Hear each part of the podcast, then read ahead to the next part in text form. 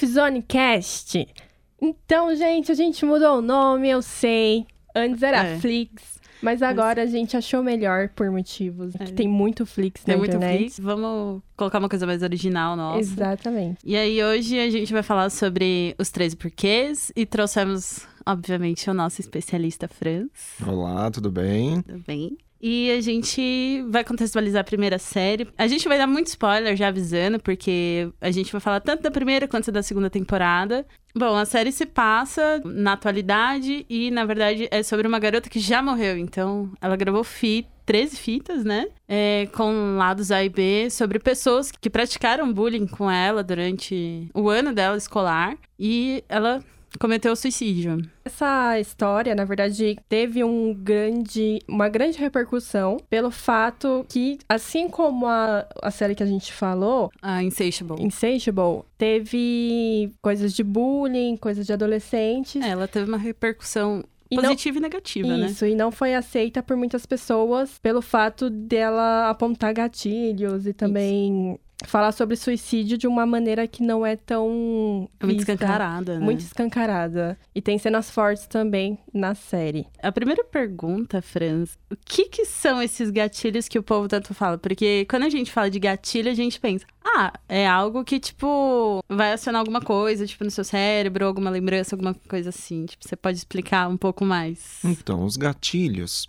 eles são divididos em duas etapas. Tem, para você entender, o gatilho é toda e qualquer situação que você utiliza no seu cérebro para responder coisas rápidas. né? Então, com o tempo, você torna isso inato. É uma coisa que você vai falar automaticamente. Você não pensa muito para fazer. E, em segundo plano, vai gerar o gatilho emocional. Ele é caracterizado, ele é constituído no seu cérebro, na sua cabeça, no seu pensamento, né? A partir de más experiências, né? Então, a partir daquele bullying, a partir daquela situação que te constrangeu, gera-se esse gatilho. É, o que, que acontece? Conforme você vai passando outras experiências na vida, quando essa experiência não for agradável, automaticamente te relembra a situação passada, que já não foi agradável. Automaticamente você vai se comportar naquela situação negativamente. Então, esse gatilho são tomadas de decisões automáticas que, às vezes, para você, é, as consequências vão ser catastróficas e você vai se arrepender.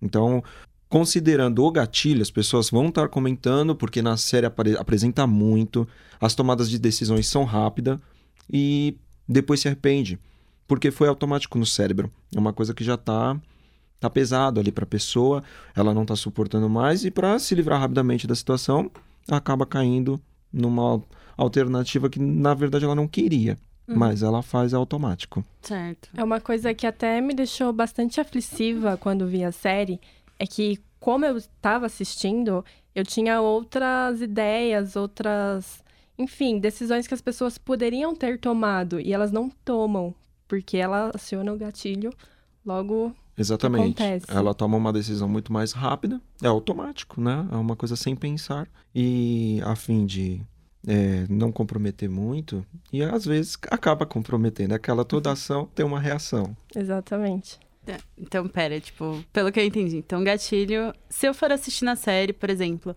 a gente sabe que logo no início a, a Hannah, ela tem uma foto vazada. Então, se eu tivesse vivenciado aquilo, aquilo seria tipo um gatilho pra mim, pra eu relembrar o que aconteceu comigo. Exatamente. Uma experiência que você passou negativa, né? aquilo fica armazenado com você. E aí, numa próxima experiência que te relembre aquilo, automaticamente seu emocional já vai para baixo. É automático. E aí você não consegue muito bem co- coordenar isso. O que, que acontece? Você vai, para se livrar rapidamente daquela situação, você age. Uhum. Só que não foi um- uma agilidade pensada. Certo. Aí vai acarretar em situações que às vezes você não queria. Uhum. Mas como você já agiu, É, então. E a gente vê no caso da Hannah, porque começa com o vazamento de fotos. E aí depois ela começa a sofrer, tipo, assédio, começa a sofrer, tipo, vários tipos de bullying dentro da escola. É, no caso dela, ela já poderia ter recorrido isso dentro da escola. lembrando, o bullying, sempre que você estiver se sentindo é, com o bullying sendo acometido contra você, o ideal é você comentar. O ideal é você falar, se expressar, procurar ajuda, de alguma forma colocar isso para fora. Já no caso dela, ela meio que guarda. Né? Uhum. Inicialmente ela guarda isso. Nos primeiros episódios você percebe que ela tenta segurar, ela vai procurar conversar um pouco mais adiante. Então ela já formou uma ideia, ela já guardou um pouco de rancor, digamos assim. Uhum. Entendeu? E também tem a fase que é a adolescência, né? A cabeça do adolescente, eu acredito que trabalha diferente da de um adulto. Sim, com certeza. Aí eu gostaria que você. Você já chegou a estudar como que é a cabeça, como que funciona? Por que, que eles tomam uma atitude tão rápida, sem procurar ajuda? Porque se a Hannah tivesse falado desde o início para os pais dela, ou para alguém responsável adulto, muita coisa poderia ser solucionada antes dela cometer o Sim, ato. é, no caso do desenvolvimento humano, você tem duas formas de enxergar ele. A primeira é a fase do desenvolvimento do seu corpo, né, as partes cognitiva, a parte do desenvolvimento do cérebro, e a segunda é o comportamental, que é como que a coisa vai acontecendo ao seu redor, o que, que você vai obtendo de experiência, é onde forma o seu caráter, é onde forma suas índoles, e por aí vai. No caso da Hannah, sim, ela deveria ter comentado mais cedo e ela deveria ter procurado um especialista, porque ele estaria apto a encaminhar ela da melhor forma possível. Né? No caso, ela procura ajuda, a primeira ajuda, se eu não me engano, ela procura Com o melhor amigo, com o que melhor é o amigo Clay, tanto o Clay quanto a carta que ela manda pro Zack. pro Zack. Isso. Não é a melhor decisão, foi o que ela achou no momento, mas particularmente eu não aconselharia, né? Mas foi o que ela era o que ela tinha na mão, é o que ela achou melhor naquele momento e na verdade deveria ter sido com um adulto, né? Alguém que estivesse um pouco mais esclarecido sobre, Estruturado. estruturado. Que seria também o conselheiro da escola, não é? Sim, pode, pode ser sim. O conselheiro também seria a melhor opção naquele momento. É, o único, assim, que eu acho muito ruim da série é porque ela não mostrou de início essa solução pra Hannah. Ela só vai mostrar ainda é, um pouco mais para os capítulos finais, que é quando ela já sofreu um estupro. E só que mesmo assim, o conselheiro ele fala, tipo, ah, mas você falou não, tipo, como se ela estivesse sendo conivente com a ação. Aí eu acho que, que isso pecou um pouco, porque eu acho que o conselheiro, ele poderia ter uma outra atitude, certo? Teve vezes até que ele deu a entender que a culpa foi da Hannah, né? Sim. Que a Hannah permitiu, que se a Hannah não fizesse isso, não teria acontecido aquilo. É, é complicado a gente falar sobre o, o caso a fundo, porque eu, eu acho que o- o- a linha mais correta a ser seguida é um estudo aprofundado. Porém, é, de acordo com o que ele tinha em mãos, né, de acordo com o que ele podia fazer naquele momento, foi o mais correto a se tomar. Ele também não pode. Existem linhas no- nas quais você não pode ultrapassar. Então ele foi até onde ele pôde. Se ele ultrapassasse, ele comprometeria a ética dele, ele comprometeria o trabalho dele. Bom, da mesma forma, a Hannah, ela não ultrapassou a linha que ela tinha, o que ela gerou para ela, ocasionando no, no final trágico. Exatamente. No seriado, a gente vê que a Jéssica sofre um estupro e que, por acaso, até o namorado, ele meio que tenta impedir, mas não tenta. Fica muito confuso isso. Só que a Hannah, ela teve a ação de, de se matar. E por que que teve essa diferença? É, a Jéssica agiu de uma forma bem diferente da Hannah, né? É, a diferença ali, perceptível, é que, querendo ou não, a Jéssica era uma pessoa descolada no, na- na- no colégio. Era uma pessoa que estava ali num meio no qual era positivo. No colégio, ela chegava, ela tinha amigas, ela era bem sucedida, ela tinha um namoradinho, o namoradinho jogava no time de futebol e por aí vai. Já a Hannah, não. A Hannah sempre estava escondida, sendo alvo do bullying, sendo alvo de problemas. Chegava em casa, querendo ou não, tinha é, alguns problemas em relação aos pais. Então, para ela era muito mais negativo, muito mais pesado do que o caso da Jéssica. A Jéssica tinha positivo, tinha reforçamento, já no caso da Hannah, não. Então, dessa forma, você desbalanceia a situação, sendo proveniente a Hannah. As consequências dos atos, então, de terceiros, resulta num final, assim, é, pela personalidade da pessoa. Por exemplo, a personalidade da Hannah é totalmente diferente da, da Jéssica. Aí teve finais diferentes?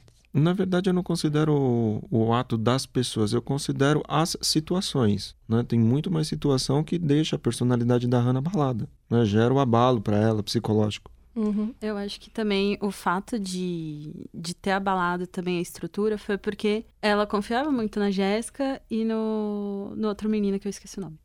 E aí, tipo, os dois começam a namorar. Então, acho que isso também fez com que ela, tipo, se fechasse um pouco mais, não é? Lembrando que sempre para Hannah a atitude era negativa, né? Ela sentia como negativo tudo o que estava acontecendo. Uhum. Né? Já no caso da Jéssica, não. No caso da Jéssica, o que acontecia para ela era positivo. A única coisa que aconteceu negativa foi a questão, a questão do estupro. Certo. E também é, a gente vê que, assim, a série, quem produziu a série, não teve o cuidado de, tipo, dar um aviso de que aquela cena ela seria muito forte e que acionaria algum gatilho, porque é quando justamente mostra a, a Hannah cortando o braço pra morrer na banheira. E aí eu Que a- fico. Desculpa te interromper, mas na segunda temporada eles avisaram, né? Depois eles avisaram, eles colocam um teaser avisando que a segunda temporada também teria muito, muitos gatilhos, era pra tomar cuidado e tudo mais. Que se alguém fosse, entre aspas, frágil, não era pra assistir. Então eu acho que assim, do final da primeira temporada, quando ela se corta. Eu acho muito pesado. Eu acho que não deveria ter mostrado. São crianças assistindo, quer queira que não. Crianças com 12 a 15, 18. É, eu vendo, vendo por esse ângulo, na verdade a série demonstra a pura realidade. Né? Vamos ser sinceros que a verdade acontece. Uhum. Né? Esse tipo de situação está nas ruas, está nos colégios, está em nossa casa. A diferença é que não se falava, não se comentava, E não se via. não se via, não estava repercutindo tu- tanto. No momento que a gente está, nesse, nesse ano, nesse século, tudo está vindo à tona. Né? A gente está querendo revolução, a gente está querendo colocar as expressões para fora, está ficando mais visível. Então, se aconteceu algum erro no caso de não informar na primeira série, né, no primeiro, na primeira bateria de episódios, no segundo corrigiram. Uhum. Tá? Então não- vou considerar que foi um erro. Não. Outra coisa, a série é polêmica.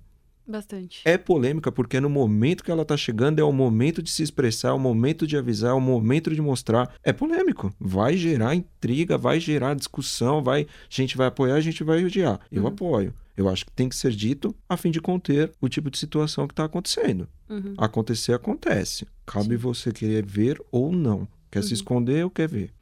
Quer trabalhar sobre, quer falar sobre, Uhum. ou quer ficar escondido, alimentando uma depressão, alimentando uma situação complicada. Então, eu apoio. Acho que tem que ser mostrado sim. Foi avisado. No começo do, do seriado aparece lá, é Contém cenas fortes. disponível para maiores de 18 anos. Então, Sim. a partir desse momento, já vetou a, É, menores. a menoridade. Então, para mim, tá, tá de Tá, acordo. ok. Positivo.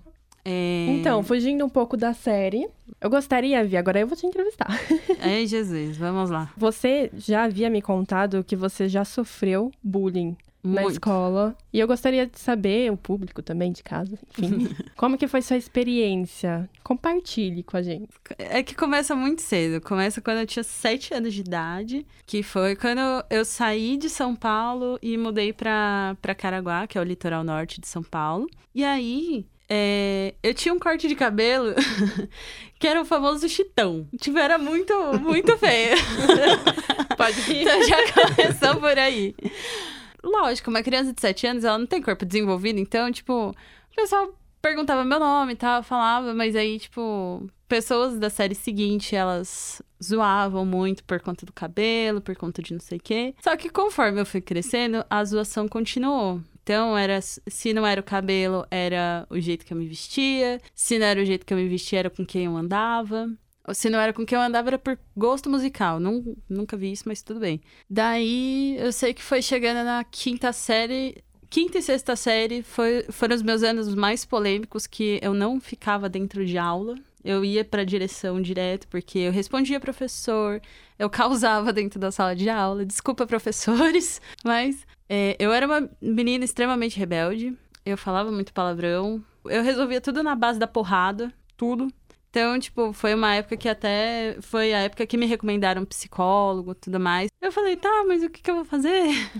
foi aí que veio E- o questionamento. E você acha que você já superou essa fase? Enfim, você lembra e tem alguma dor? Ou você lembra, ah, foi o que aconteceu, mas aconteceu. Ah, assim, E devia ter acontecido ou não? Você acha que fez mais forte ou não? É horrível? Ai, como que é? Ah, então, tipo, que nem. é, depois, quando eu entrei no colegial, eu tava um pouco mais madura, eu comecei a mudar, tipo, mais um pouco minha, minha personalidade, eu comecei a ser uma pessoa mais, tipo, tranquila.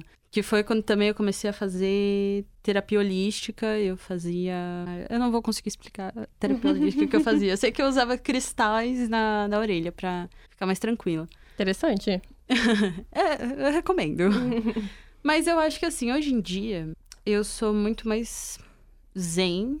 Eu superei, tipo, tudo bem que mesmo quando eu entrei na faculdade, eu também sofri muito bullying por conta de roupa, estilo musical, jeito de ser. Mas assim, eu via que, sabe, não não ia, tipo, afetar em nada, sabe? Então eu vivia tranquilamente. Depois eu mudei de novo de faculdade. Aí eu conheci um povo que me abraçou, então eu falei, mano, esquece, isso é passado. E eu deixei, tipo, lembro das pessoas? Lembro.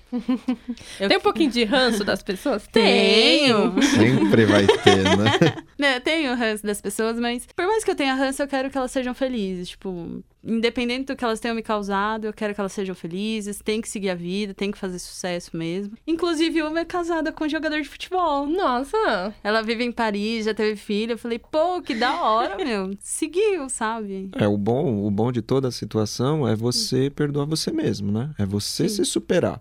Então parece que nesse momento você superou. Exatamente. Assim, às vezes eu lembro, eu fico tipo, ai, tomara que a pessoa morra. Aí eu fico tipo, não, cara, para, sabe? Na verdade, se você é, plantar o ódio dentro de você, se você quiser coisa ruim pra outra pessoa, só vai acontecer coisa ruim pra você mesmo, né? Porque a outra pessoa vai Exatamente. continuar vivendo. entendeu? Não tem muito o que fazer. Mas É. tá certa. O Franz pode dar a visão dele de que.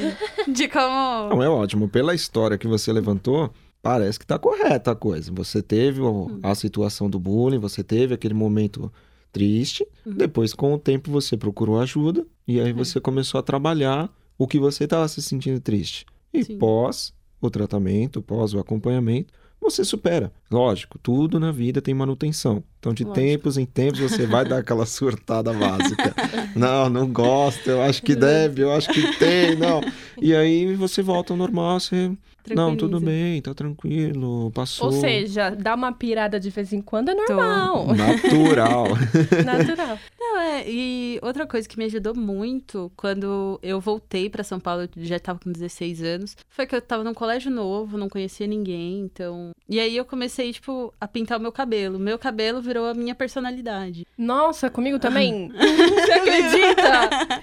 Gente, pra- é que vocês não estão me vendo, né? Mas É. eu vivo mudando um pouquinho a cor do cabelo. Assim, não é uma mudança tão radical, mas eu mudo. Você é ruim, Parece né? que re- renova, né? A Sim. pessoa, não sei o que acontece. A, a, fa- a fase que vocês passam no colegial é a fase onde a pessoa quer, o, o jovem, ele quer demonstrar aquela personalidade, ele quer mostrar qual que é a tribo que ele pertence. Sim. Então ele pinta o cabelo, ele usa skate, ele cola uma tatuagem de chiclete, ele é piercing. é piercing, é- e ele vai fazendo pra ele pertencer a algo, né? Ele quer Sim. pertencer, ele quer estar ali, ele quer se aparecer, então ele vai, vai cortando o cabelo, pinta de azul, pinta de roxo, vai por aí vai. Exatamente. Pra quem não tá me vendo, meus cabelos, eles são coloridos. Ultimamente nem tanto, mas já tive cabelo roxo, azul, verde, de todas as cores que é possível, mas... Maravilhosa! É. e foi isso que, que montou a minha personalidade. Foi aí que eu consegui também me acalmar.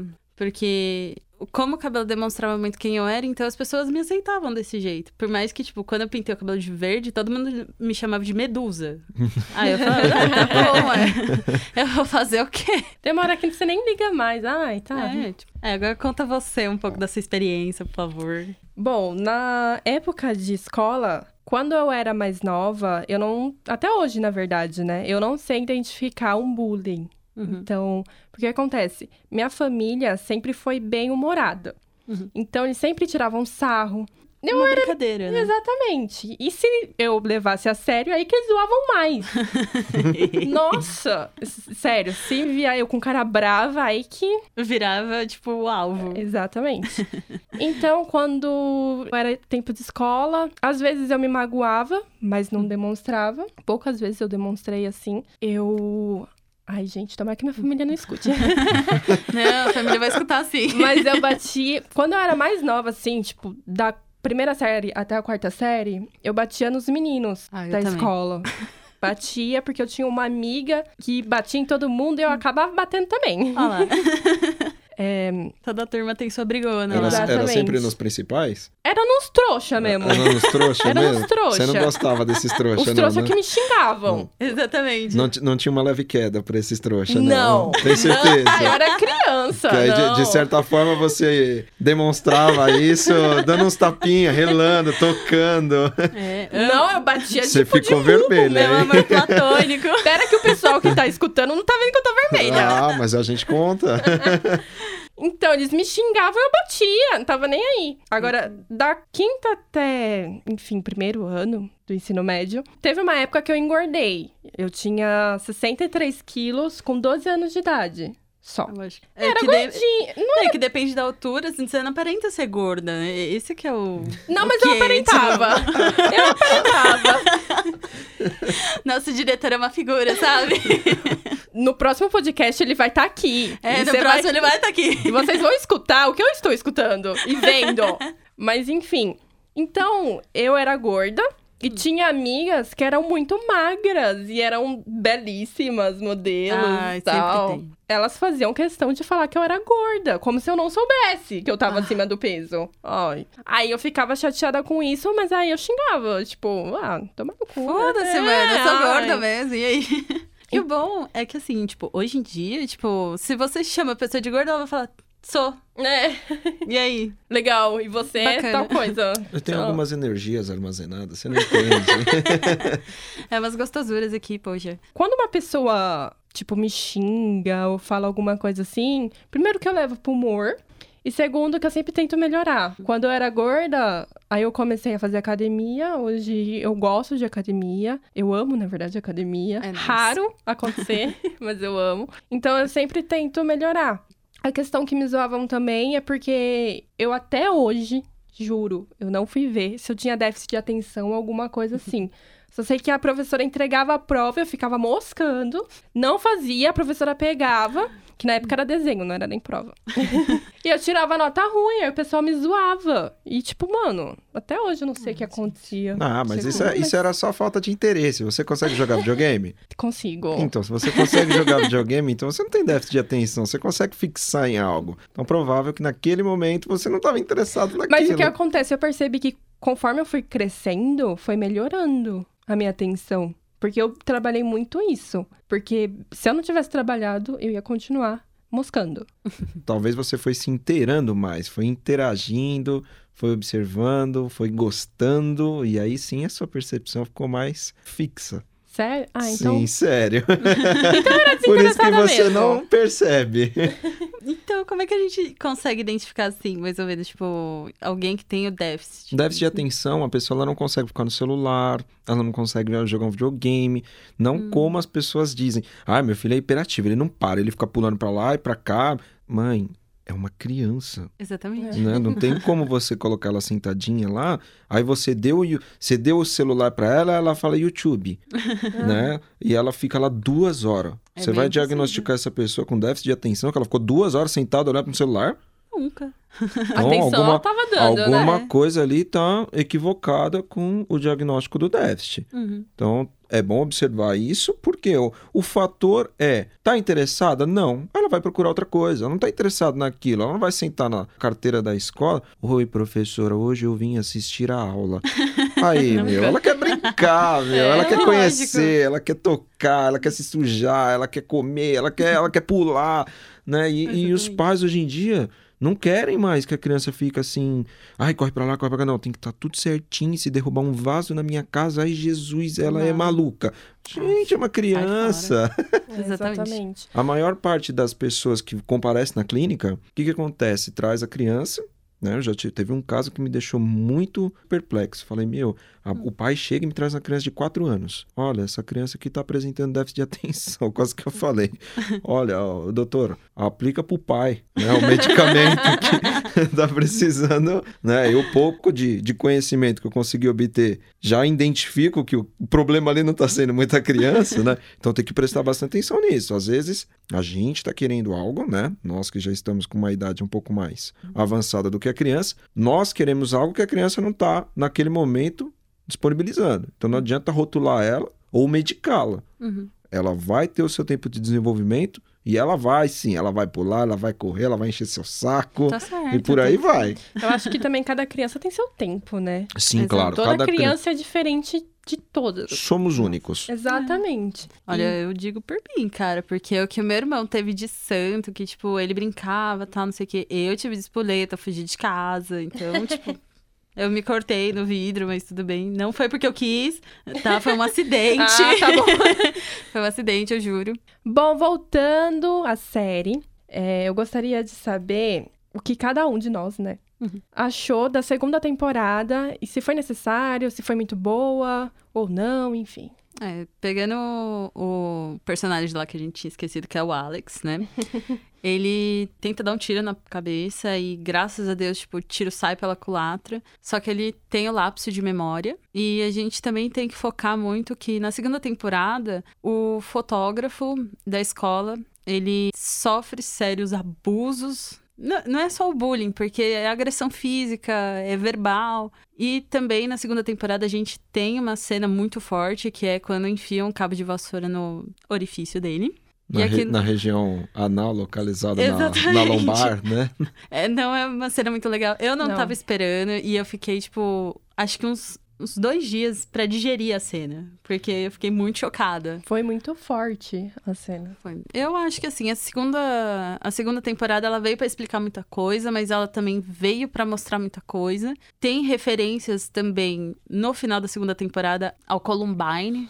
Eu não sei se vocês, tipo, sabem do Columbine. Não, rapidinho. É, o, o Columbine foi em 1999, se não me engano. Foram dois alunos que entraram na escola atirando em todos os alunos que fizeram bullying com eles. Basicamente isso. Ah, sei. Fiquei Então, sabendo dessa história aí. É muito louco.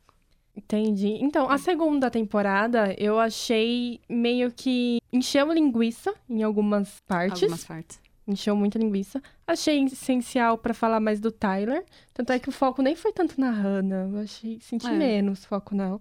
Mas foi pesado nesse sentido. Mas eu achei que a primeira temporada já tinha passado a mensagem, né? Sim. Mas como fez muito sucesso, é óbvio que eles iam fazer a segunda. É que alguns pontos ficam em abertos, que nem, tipo, a gente não sabe como o Alex ia sobreviver, ou se ele ia sobreviver, né?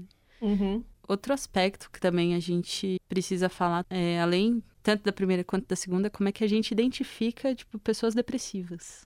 Como é que a gente sabe que elas estão com indícios ou que elas já são depressivas? É, na verdade, a depressão é a perda da vontade de viver, né? A perda da vontade de você fazer parte né, do mundo. Uhum. Então, você começa a demonstrar pontos como não quero mais comer, não sinto mais gosto, tenho insônia, né, não quero fazer mais algumas atividades, ou melhor, não quero fazer nenhuma atividade. Uhum. Né? A pessoa ela procura ficar bastante tempo trancada, então você vai ver que ela fica isolada, aí ela corta vínculos, ela corta relacionamentos. Por aí são partes, são pontos que você começa a identificar que ela está adoecendo. Uhum. Né? Ela está cortando todo e qualquer tipo de convívio, de relação, e em casos mais graves, né? Ela começa assim a, a se cortar, ela começa a apresentar, ela quer conter essa dor que ela está sentindo e ela começa a se mutilar, né? Ela Uhum. começa a se riscar com, com gilete e por aí vai. Uma coisa que eu não entendi muito bem é que a namorada do Clay, ela se corta, mas ela falou pra ele que nunca teve a intenção de se matar. É porque ela acha que, tipo, pra, é, uma pessoa que se mata, ela é uma pessoa fraca. Eu já parto do princípio que é uma pessoa muito forte pra realizar alguma coisa assim. É, amor de Deus. exatamente. Na- é, ela, ela gera, de alguma forma, ela sente alguma dor, né, psíquica, e aí ela quer aliviar aquilo. E ela se corta a fim de se aliviar dessa dor. Então, quando a dor física é maior do que a dor psíquica, momentaneamente você tira o foco e aí você alivia. É como se você usasse um entorpecente. Vai treinar, gente. é uma dor lascada. É uma dor lascada. Eu não quero nem saber como que é, só de olhar eu já me arrepio. Em relação à segunda série, eu acho que a primeira série foi focada na Hannah, sim, mostrou e compreendo que a ideia foi mostrar ao segundo caso. Ah, o primeiro caso é a Hannah, no suicídio, e o segundo caso, o abuso físico Uhum, do Tyler. do Tyler. né? Então, mostra já dois pontos. Não é a primeira vez, não foi no seriado que eu escutei a, a, a ideia do cabo de vassoura. Né? Eu já escutei isso em relações a presídios, com homens que cometem o estupro. Então, quando eles caem lá na. Caem no, no presídio, o pessoal, o cárcere que tá lá, Uhum. acaba, Por de alguma isso. forma, descontando nele o, por- o que ele causou na sociedade, né? Lá fora. Então, acho bacana. A segunda série demonstra o, o segundo ponto de visão e vai deixar o terceiro ponto para a série continuar. Uhum. Que é no caso que o, o rapazinho entra com a metralhadora, ou ele Tyler. tenta chegar com a, com a metralhadora no baile. Uhum. É uma realidade americana. Nós no Sim. Brasil não temos essa realidade, ou pelo menos eu ainda não estou sabendo. É, Não por gente- enquanto. Não, Não, por a enquanto. gente teve pouquíssimos Hum. casos de criança com 12 ou 15 anos entrando com a arma do pai porque achou. Mas não no caso dele, que o porte de arma nos Estados Unidos em território americano é liberado. Uhum. Ele montou um arsenal, ele não entra com uma arma, ele entra com uma ponto .50 na mão, eu não sei exatamente, acho que é uma, uma K-47. É. Ele entra com essa metralhadora, já na intenção de fuzilar o baile, que é uma realidade americana. A gente tem bastante notícia. Sim, É, notícia negativa que vem dos americanos é atentado. sim. Então a gente tem notícias de que crianças na escola, por causa do bullying, entram com arma e metralham sim a turma, a professor, o Quem amiguinho, que seja. o quem tiver na frente dele. Normalmente, se Uhum. a polícia não mata, ele se mata. Exato. Dificilmente ele se entrega. É que foi o caso do Columbine, que no final de tudo, quando a polícia começa a invadir, ele se dá um tiro também. pra- Exatamente. Normalmente ele tenta fazer o máximo que ele conseguir de dor, causar de dor, né, de danos, Uhum. e depois ele se suicida. Ou seja, em comparação com a Hannah, ele é um pouquinho mais forte. Porque Bem ele, mais forte. ele consegue descontar tudo o que ele achou, mas ele não quer mais constituir uma vida. Ele acha que não vale a pena. Uhum. Então ele se suicida. E no, no caso, assim, que nem do Alex, que a bala erra e ele acaba por, por ter um, um, um lapso de memória. Isso acontece por quê? É, o cérebro ele é dividido, né? Ele Uhum. tem partes, como o córtex pré-frontal, córtex parental, que são representantes pela orelha aqui para você entender. Uhum. E da forma com que o tiro, ou é demonstrado na, na série, a forma com que o tiro pega e ele apresenta lapsos de memória, é porque afetou o lóbulo no qual armazena as memórias da pessoa. Hum. Então lesionou, quando ele teve a recuperação, ele demonstra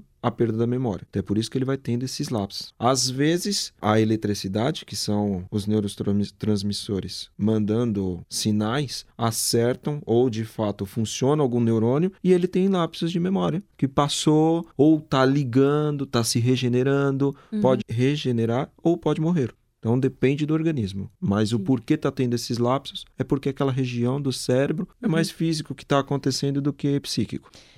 Gente, eu gostaria de saber, e com sinceridade, vocês já fizeram bullying com alguma pessoa e não sabiam que estavam cometendo esse ato? É, Eu sabia que eu tava cometendo esse ato. Ó, tá vendo, Vitória? Ah, essa É porque- carinha aí, é. não engana. ah, meu, eu sofri. Então, tipo, o, a mi, o meu desviante aí, tipo, da vida foi porque eu peguei o cara que, tipo, era quieto, nerd, só que ele não escrevia, ele psicografava na- nas provas. Então, tipo, ele virou o meu alvo. So- ele sofreu muito bullying. Ele lembra de mim até hoje. Se ele me vê na rua, como já aconteceu, ele muda de calçada. Certo, certo, Vitória. Eu acho que você causou um trauma aí, É, hein? Sim, eu causei um trauma muito grande. Inclusive, tipo, eu tenho amigos em comum com ele. E esses amigos já falaram: Meu, cada vez que eu toco no seu nome, ele só falta suar. De tanto que ele tem medo de você. Eu falei: Caraca, e eu me tornei uma pessoa muito boazinha hoje em dia. Eu acho que não é a opinião dele, hein? É, então. Então, eu acho que eu já cometi bullying, só que não foi com uma pessoa específica. Então, acho que as pessoas não sofreram tanto assim. Até porque me xingava, eu xingava de volta. Então, acho que tá tudo certo, porque eu nu- nunca peguei uma pessoa. Bom, só se eu não lembre. Se você sofreu bullying por mim e eu não estou lembrando, desculpa. Fazer É, eu o quê? também peço desculpa ao amiguinho aí que tá É a verdadeira, é a verdadeira frase. Quem bate não lembra, É, mas então. quem apanha Lembra. nunca esquece, né? Na minha época de colégio, eu lembro que eu era muito imparcial. né? Eu não tinha aquele, eu não tinha a vibe do, do grupinho. Não, meu grupo é esse aqui do punk rock. né? Não, não, meu grupo é dos nerds. É não, o grupo do fundão. Na verdade, eu ficava meio que eu vou um pouco ali, eu vou um pouco aqui. Eu, eu acho que eu faço isso até hoje. Ah, eu também sou assim. Eu acho que eu, então... eu tenho essa, essa vibe até hoje. E em relação ao bullying, eu acredito que foi mais na onda dos outros. Né? O pessoal começa a zoar, começa a falar, e você entra também, do que de fato escolher uma pessoa. Não, é você. É. ah, você tá lá, eu vou chegar. Na hora que você sentar, eu pulo da cadeira.